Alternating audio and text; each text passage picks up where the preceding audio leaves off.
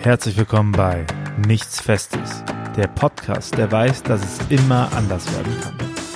Grüße euch beim Podcast Nichts Festes. Ich bin der Klaus aus München und ihr hört schon, der Dialekt wird anders, die Stimme wird anders, die Region wird anders. Wir senden in ganz Deutschland, Österreich, Schweiz und ich freue mich, die nächste Staffel mit euch zu gestalten. Heute übernehme ich gleichsam den Staffelstab von der Maria. Hallo Maria in der Nähe von Osnabrück. Hi. Ja, ich habe deine Folgen angehört. Starkes Thema Ja. in diesen Zeiten von Verunsicherung, Unsicherheit, wo Leute von ihrer Heimat fliehen müssen, von zu Hause auswandern müssen. Ähm, wie kamst du denn auf dieses Thema? Also eigentlich war es nicht meine Idee, dieses Thema zu nehmen. Das wurde an mich herangetragen. Ich war aber letztlich ganz dankbar dafür, weil ähm, das eigentlich total auch mein Thema ist. Und gerade so die letzte letzte Folge mit Pierre Stutz, die hat auch noch mal so das, was mir daran so wichtig ist, auch noch mal zusammengefasst. Deswegen war ich ganz froh, dass das noch mal geklappt hat.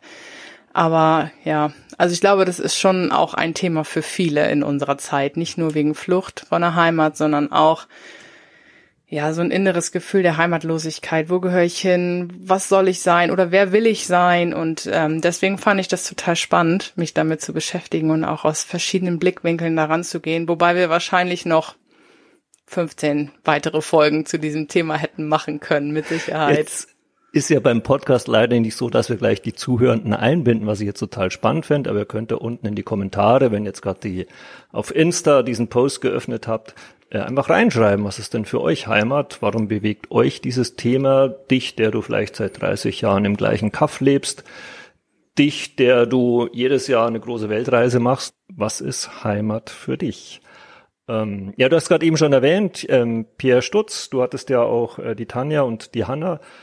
Sollen wir von hinten anfangen mal? Können wir gerne machen. Letzten Samstag, Pierre Stutz. Ich muss Ja. gestehen, ich habe gestutzt. Ja. Äh, ich kenne ihn nicht persönlich, ich habe von ihm puh, auch noch, kein Buch gelesen.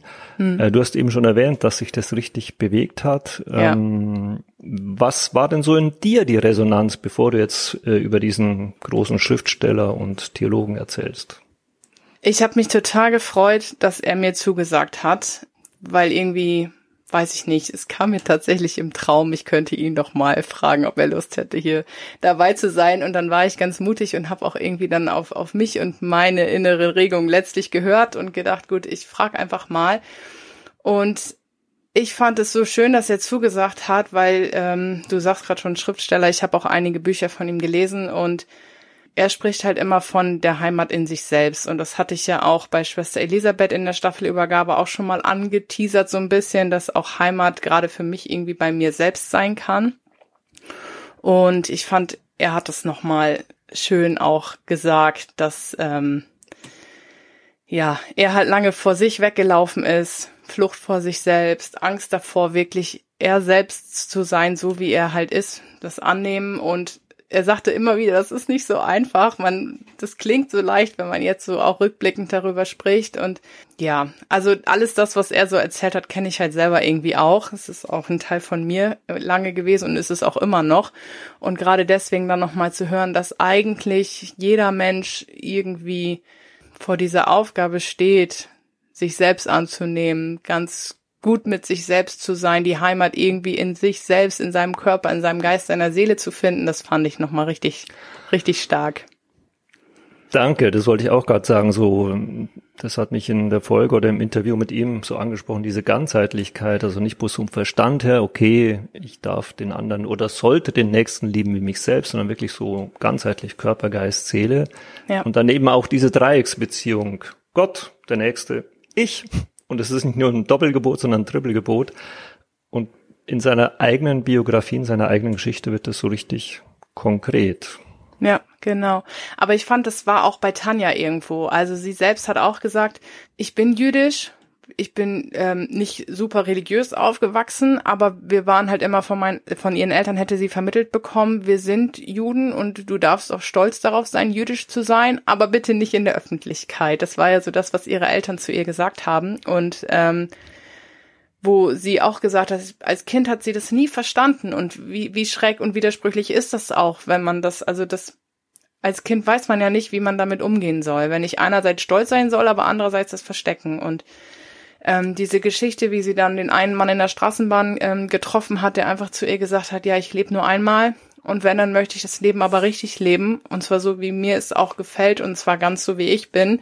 Ähm, das klang bei ihr auf jeden Fall ja auch nochmal an, dass sie sagt, diesen Teil von mir, den möchte ich nicht mehr verstecken. Ich will das nicht zurückhalten, nur weil ich Angst vor anderen habe und geht dann auch ganz mutig nach, nach draußen und ja, teilt das Leben auf Instagram, was ja auch nicht gerade ähm, ja privat ist und er geht einfach mutig voran. Das fand ich auch stark. Schön, dass du jetzt so vom Pierre zur Tanja übergehst, denn das hat mich irgendwie auch innerlich bewegt. Man sagte so ein Leben, lebenslanges Lernen. Äh, und die Tanja ist eben auch mit ihrem Glauben oder mit dem, was ihre Eltern ihr vermittelt haben, nicht in den Kinderschuhen stecken geblieben, sondern hat sich aufgemacht. Und auch ja. ein Pierre hat sich mit einem gewissen Alter aufgemacht. Wie alt ist der eigentlich gerade, dieser Pierre Schutz? 70 geworden, ja, oh. genau. Ja. Okay. Ja, genau. Mensch, ja noch ein paar Jahrzehnte hin. Also wirklich so wach zu sein, aufmerksam mhm. zu sein, nicht zu sagen, ah, ich habe jetzt hier mein Zuhause, ich habe es mir wohl eingerichtet, naja, es wird noch was gehen oder das da zwickt's oder da ist nicht gemütlich, sondern diese diese diese gesunde Unruhe, sage ich mal. Also mhm. ähm, das kam wirklich in den beiden ähm, schön rüber. Ja. ja, und das hat Hannah ja auch gesagt. Also Hannah sagte dann nochmal, dass ja letztlich Heimat auch so ein bisschen die Identität mit ausmacht. Also dass jedes Stück von mir, jede Erfahrung, die ich mache, jede, ähm, jedes Ding, was irgendwie auf mich zukommt, dass das immer so kleine Fragmente bilden, die wiederum Teil meiner Identität werden. Und wenn ich Heimat auch als Teil meiner Identität verstehe, dann ist auch das immer irgendwie im Wandel und im Werden. Das war ja bei ihr auch ganz stark. Auch dieses Bild mit diesen ähm, Porzellanfragmenten. Goldkleber ja. oder der Klebstoff mit Gold vermengt. Das Bild hat mich ja total angesprochen. Einerseits, weil ich äh, so ein kleiner Ästhet bin und auch eher mir Bilder merken kann als Worte. Ja. Aber auch weil ich selber schon mein Lieblingsteller, der runtergefallen ist, äh, die Brüche grob schlechtig geklebt habe und dann vergoldet habe. Das ist wirklich ein starkes Bild, ja, das aus der japanischen Kultur kommt.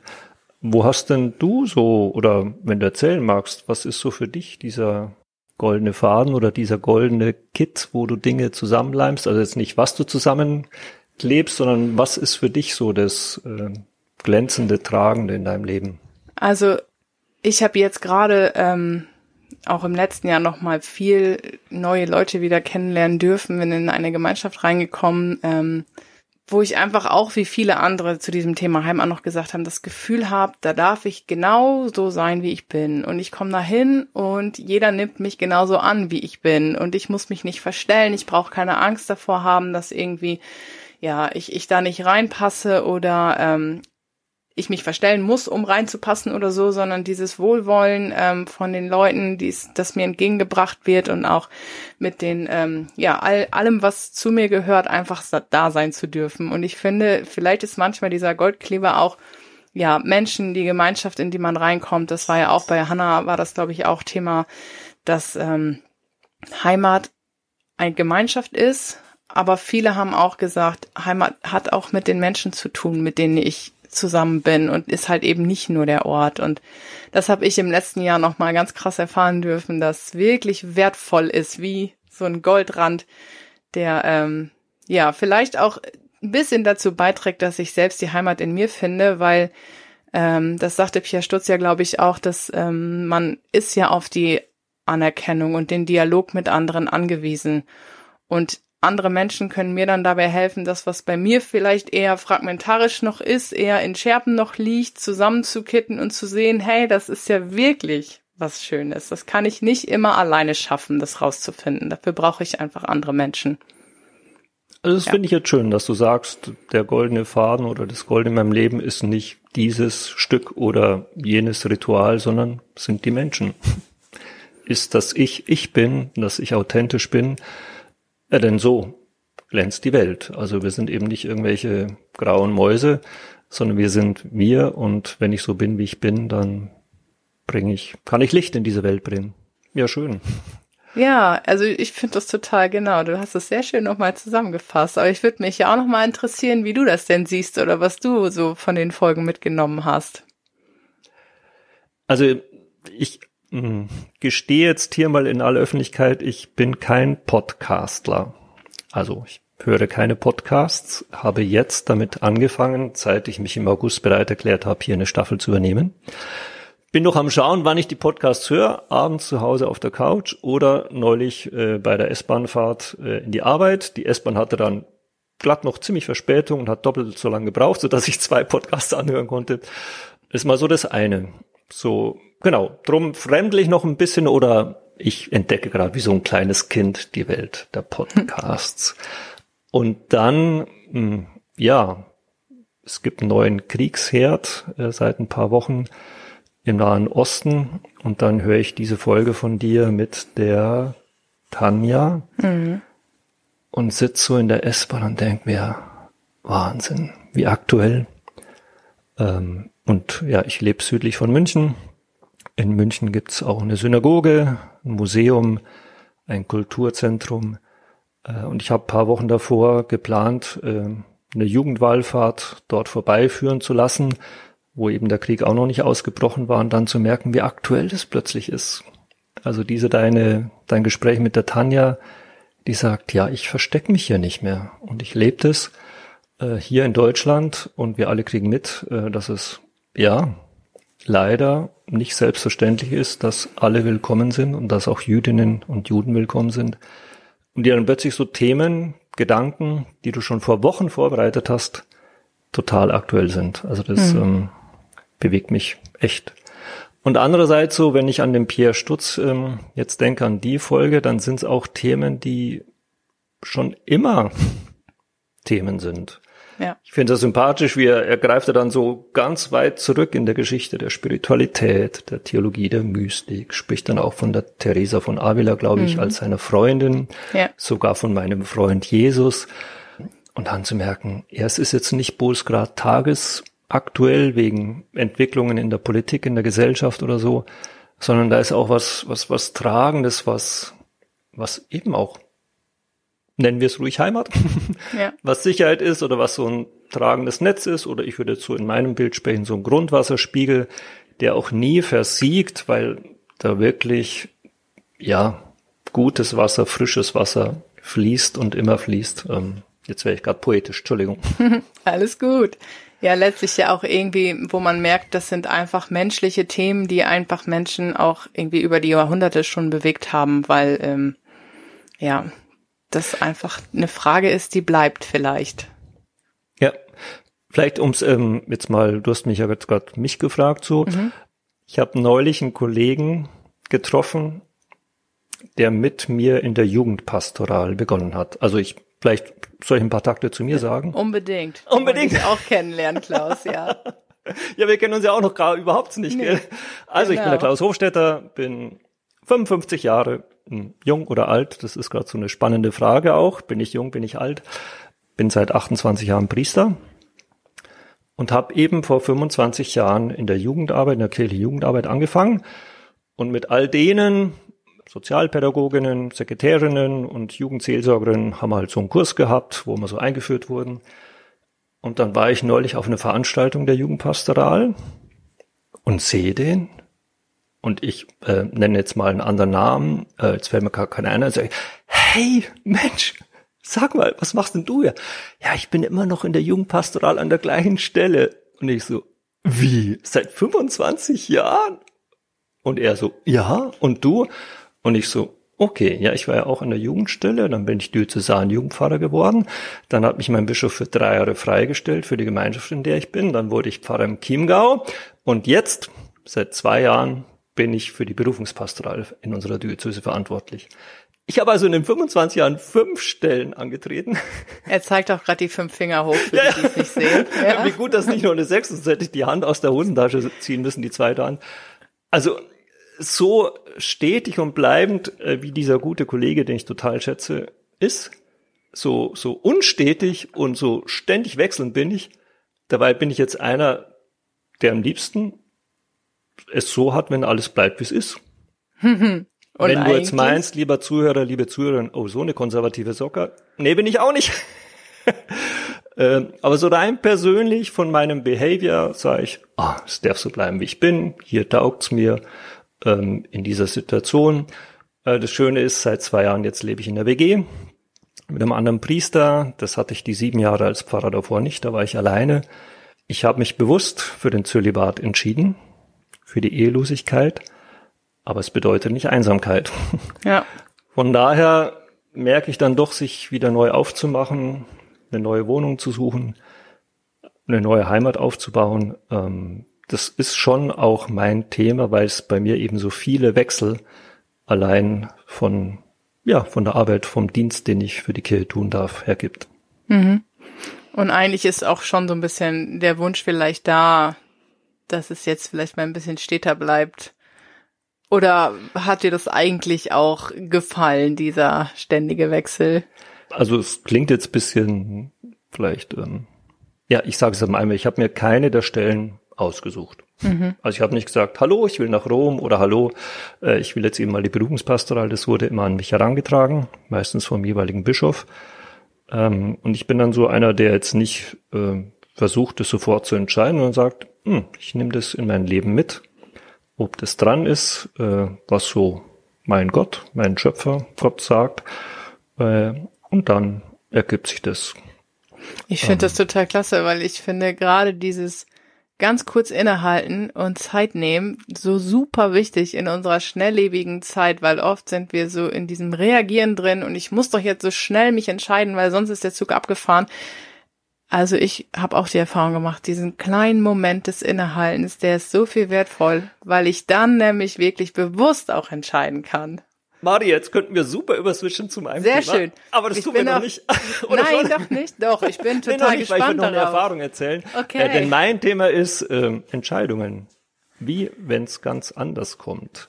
Wenn eben von außen ein Impuls kommt und ich so, äh, wie? Ich bin hier an dieser Stelle, also bei, bei mir war das der Diözesan-Jugendpfarrer, der ich acht Jahre lang war, es hat mir getaugt. Ähm, ich habe schon gemerkt, gut, jetzt so in ein, zwei Jahren ist dann auch mal ein Wechsel gut. Und keine Woche später kam ein Impuls von außen. Mhm. Ob ich bereit bin, hier in der Diözese alles liegen und stehen zu lassen und in das internationale Zentrum meiner Gemeinschaft, ich bin in der Fokularbewegung dabei, ob ich da hingehe. Ja, äh, wie, äh, puh. Gut, ich habe das dann so ins Leben mitgenommen, zwei, drei, vier Monate, äh, war auch eine gewisse Zeit. Äh, gut, dann war das eine spannende Zeit in unserer Kirche. Äh, und dann musste ich mir halt dann doch mal entscheiden. Da war dann gerade der Ökumenische Kirchentag in München. Ich war zusammen mit der evangelischen Kollegin verantwortlich für das Jugendzentrum. Wir haben das ganze Olympiagelände bespielt, hatten, ich glaube, 30.000 junge Leute pro Tag. Und einen Tag nach dem Ökumenischen Kirchentag musste ich dann sagen, ob ich bleibe oder gehe. Denn mein Bischof hat gesagt, Klaus, du darfst entscheiden. Ich hätte ihm ja gern die Entscheidung übergeben, aber na gut. Das ist schön einfach, ne? Das, ja. äh, nicht Sehr angenehmer manchmal, wenn jemand andere für einen entscheidet. Ja. Und dann saß ich da in einer Messehalle im TC-Gebet. Ich saß echt während dieser TC-Gesänge, ist er sehr meditativ und sehr, ja, kommt man so richtig in den Groove rein. Und ich saß wie so eine Waage drei Stunden da, bleiben oder gehen. Also bleiben in der Diözese oder gehen nach Rom zu meiner Gemeinschaft. Also es war eine Freistellung. Ich weiß nicht, was die anderen gedacht haben, aber das war mir in dem Moment wurscht. Drei Stunden plötzlich hat's Wump gemacht.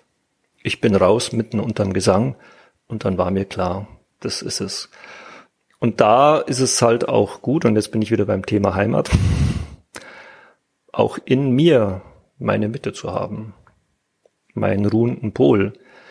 Eben, mir ist einmal passiert, dass jemand sagte, binnen drei Tagen brauche ich eine Antwort von dir. Und ich so, ich sage, okay, ich habe drei Tage Zeit und wenn es nach drei Tagen noch nicht ist, dann sage ich der Person, Entschuldigung, ich habe noch keine Entscheidung fällen können. Also wirklich diese innere Ruhe, diesen Pol, diese Mitte, der Bauch, ähm, die Seele, das Herz, jede und jeder bezeichnet es anders, aber eben, das ist für mich Heimat. Diese, diese Ruhe, diese Mitte in mir. Und damit jetzt merkt ihr schon, dass ich so, rüber. also wenn ihr jetzt noch das Video sehen würdet, ich bin jetzt ja nicht einer, der still da sitzt, sondern ziemlich agiles und äh, umso wichtiger merke ich ist so diese diese Ruhe, dieser Ausgleich, diese Mitte, diese dieses stabile. Weil von diesem Standpunkt aus kann ich mich dann nach links, nach rechts bewegen.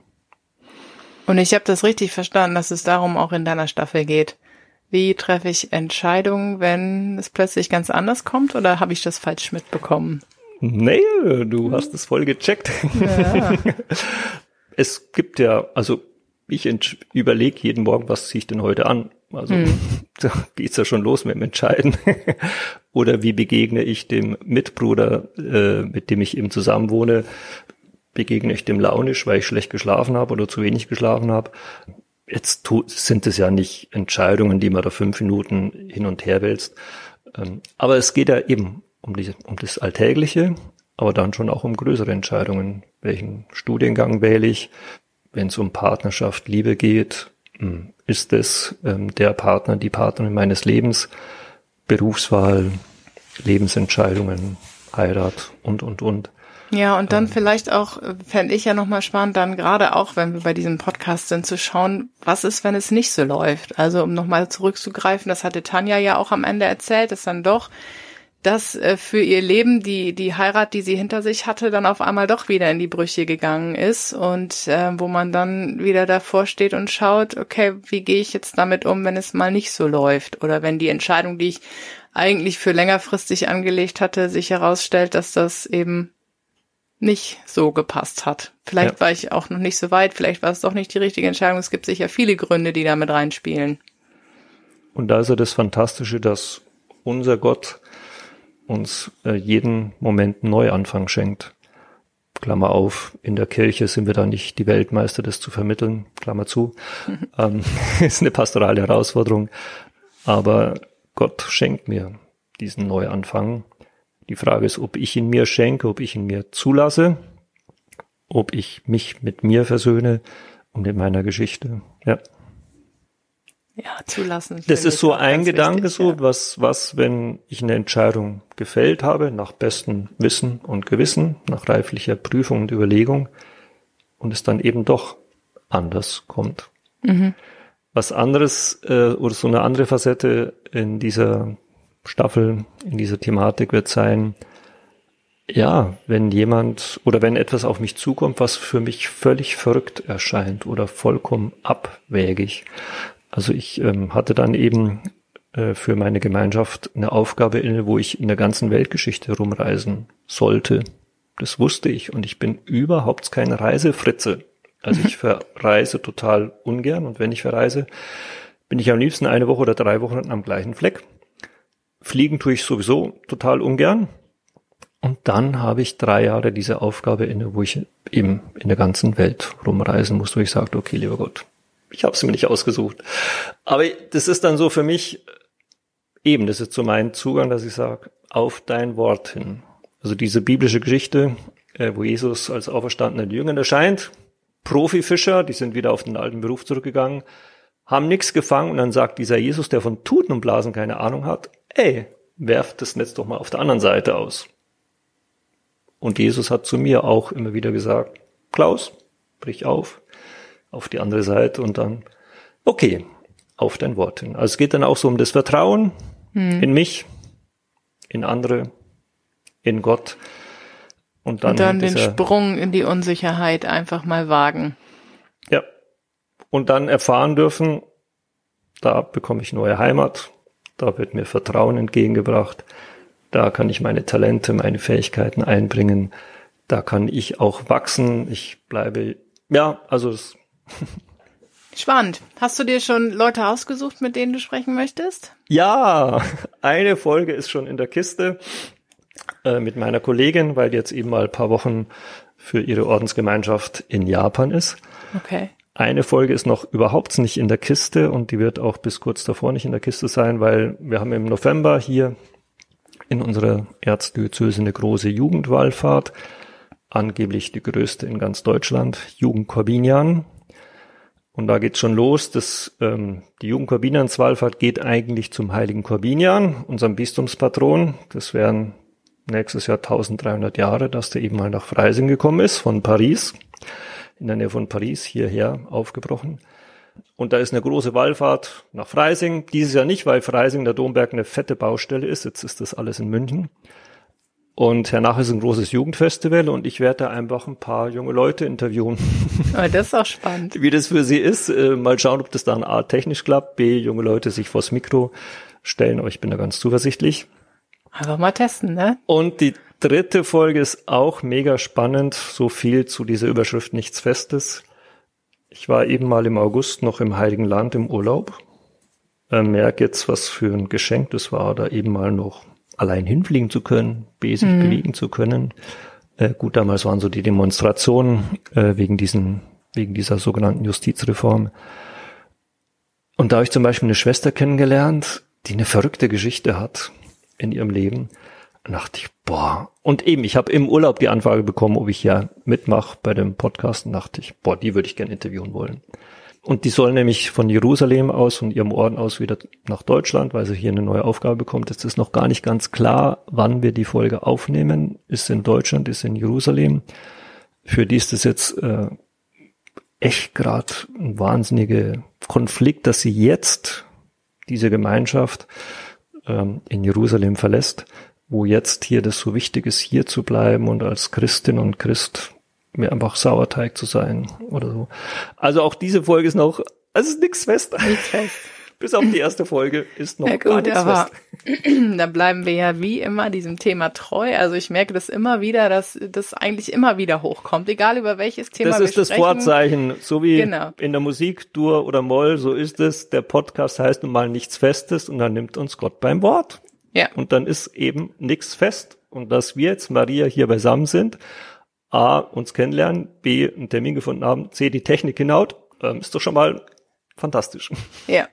Ja, also für mich war es das dann jetzt erstmal wieder. Auch ich weiß noch nicht, ob und wann ich äh, wieder eine Staffel übernehmen darf. Das werden wir dann irgendwie. Von mir, ich habe jetzt nichts zu sagen, aber darfst du gerne wieder, weil du A, echt spannende Menschen vors Mikro bringst, B, ja, zu, also wie ich habe das mitgekriegt, das Thema, was ist für dich Heimat? Da dachte ich, ah ja, hm, okay, äh, Auslandsjahr oder internationaler Freiwilligendienst, aber du hast echt spannende Themen und spannende Zeitgenossinnen und Genossen vor die Kamera, hätte ich beinahe gesagt, gebracht, vors Mikro gebracht. Es hat mir ja. auch wirklich sehr viel Freude gemacht und auch das finde ich an diesem Podcast super spannend, auch dass wir uns jetzt kennenlernen, dass ich die anderen sprechen durfte. Das war einfach super, super spannend und ich würde mir auch wünschen, dass ich das nochmal wieder machen darf. Deswegen, Klaus, ich ja, braucht dir das Mikro nicht überreichen, du sitzt schon davor. Ich ja, wir können ja mal so die Staffel überreichen, genau. ja, übergeben. Deine ich, Erfahrungswerte an mich. Und dann wünsche ich dir viel Freude damit. Danke. Ich mache noch einen kleinen Werbeblock, weil ich eben schon gern mit euch, die ihr den Podcast hört, ins Gespräch kommen möchte. Ähm, ich bin auch auf Insta, Klaus Hofstetter. Ähm, hab schon zwei, dreimal äh, Insta Live gemacht und dachte mir, hm, also am Samstag geht da diese Folge on air und am Freitag drauf ähm, Insta Live zu machen, wo ihr dann euch einloggen könnt, wenn ihr auf Instagram seid und dann da eure Fragen stellen könnt, dann können wir da ein bisschen ins Gespräch kommen über das, was die Folge des Podcasts in euch angerührt hat oder wo ihr einfach noch was nachfragen wollt. Das fände ich auch mal super spannend, mal ein bisschen Resonanz von der Hörerschaft zu hören. Denn, ja. Genau. Also nutzt das Angebot gerne. Ja. Äh, Maria, im Namen des Podcast-Teams Nichts Festes, ich werde es feierlich, danke ich dir für dein Engagement bei dieser Staffel. Danke für die Horizonterweiterung. Ich freue mich, wenn du die nächsten Folgen anhörst mit mir und mein Lebensmotto ist, man sieht sich immer ein zweites Mal. Ich freue mich das drauf, Maria. Ciao und Mach's ihr gut. allen Liebe, ihr lieben alle Zuhörerinnen und Zuhörer. Dann bis zum nächsten Samstag, wenn es wieder heißt, nichts Festes. Ciao, Servus, für euch. Tschüss. Nichts Festes ist ein gemeinsamer Podcast des Zentrum für Berufungspastoral in Deutschland, dem Canisius-Werk Zentrum für geistliche Berufe in Österreich und der Informationskirchliche Berufe IKB der Deutschschweiz.